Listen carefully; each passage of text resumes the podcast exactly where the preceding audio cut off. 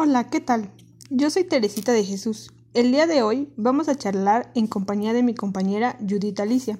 Nosotras somos estudiantes del Tecnológico Universitario del Valle de Chalco, de la carrera PRP 101.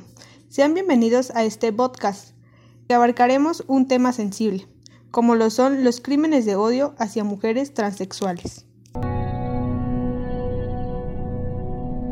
Para comenzar, este tema que además de delicado es una problemática que vive actualmente el país, que viene arrasando desde años atrás y es de preocuparse porque las cifras siguen aumentando. Según el portal Milenio, en los primeros seis meses del año, 21 personas trans han sido asesinadas, en una sola quinta parte del territorio nacional. Pero, ¿qué es un crimen de odio? Un crimen de odio es cualquier crimen cometido y basado en prejuicios, Lamentablemente, existen muchos tipos de crímenes de odio. En esta ocasión, nos vamos a basar hacia las mujeres transexuales. Un trans es aquella persona que no se identifica con el género, que usualmente se asocia con sus genitales. Incluso hay personas que no se sienten ni hombres ni mujeres, porque género es una categoría irrelevante. Pero hoy no vamos a hablar de eso.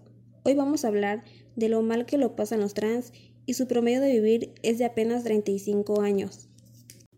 El Estado de México ha documentado en los últimos ocho años un estimado de 21 asesinatos en contra de la comunidad trans.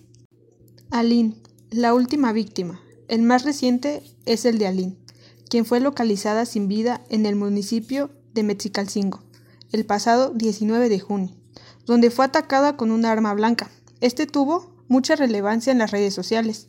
Todos hablan de ello. Las personas estaban indignadas ante lo sucedido, y en especial la comunidad LGBT.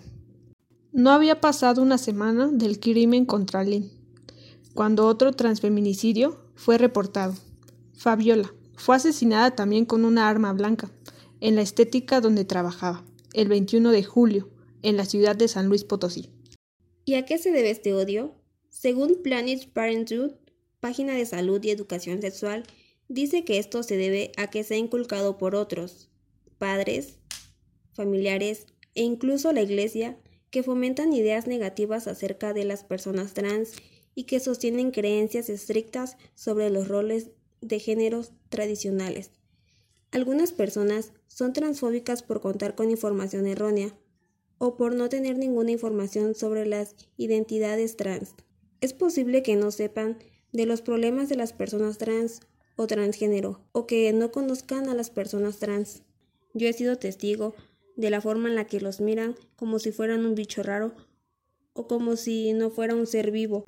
Y desde ahí empieza la transfobia, en la forma de observarlos y respetarlos.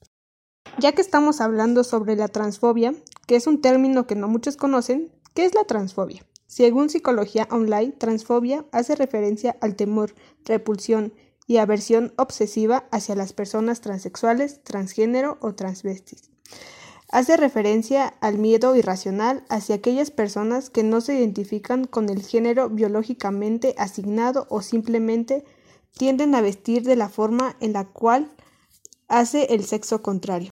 La transfobia también es conocida como cisexismo, transprejuicio, transmisoginia, refiriéndose a las mujeres trans o transandrofobia, cuando se trata hacia los hombres trans.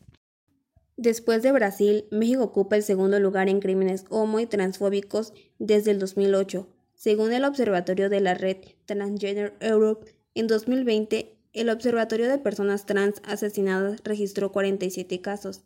En México, los crímenes en contra de personas LGBTIQ no están contemplados ni en la ley ni en registros oficiales. El Observatorio de Crímenes de Odio y otras organizaciones han señalado que la falta de datos impide conocer la magnitud real del problema. El observatorio, creado por la Fundación Arcoiris, en 2019 documenta agresiones y asesinatos en 10 entidades del país. La Fundación Arcoiris menciona que por cada caso visible hay al menos 10 ocultos.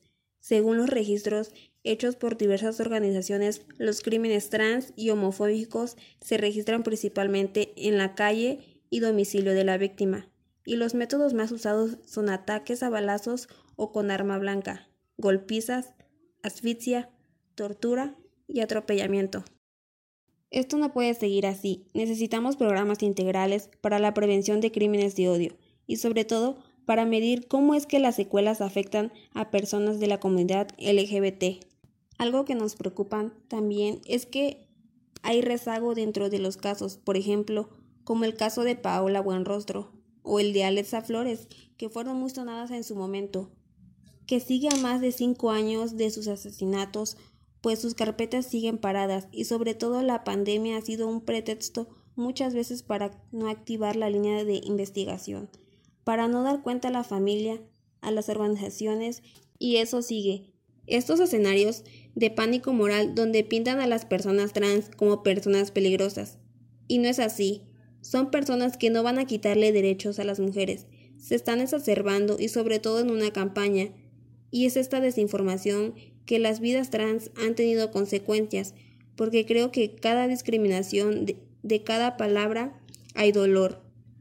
Hay una forma en donde el Estado no está teniendo también la salud mental, no está acompañando, que no necesitamos estos escenarios de tragedia, necesitamos perspectiva de reparación y necesitamos perspectiva de justicia transicional para que esto no se repita.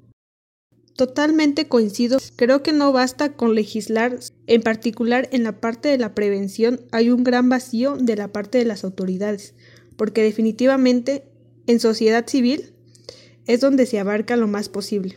Yo recomendaría, en primera instancia, que cualquier evento de discriminación de cualquier tipo a la comunidad LGBT vayan a visible.lgbt diagonal reportar. Esta organización se encarga de reportar.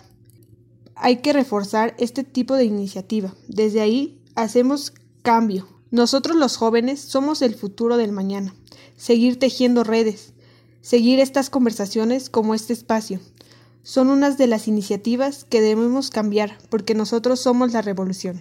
Y ya para finalizar, te invitamos a que te sumes a los llamados.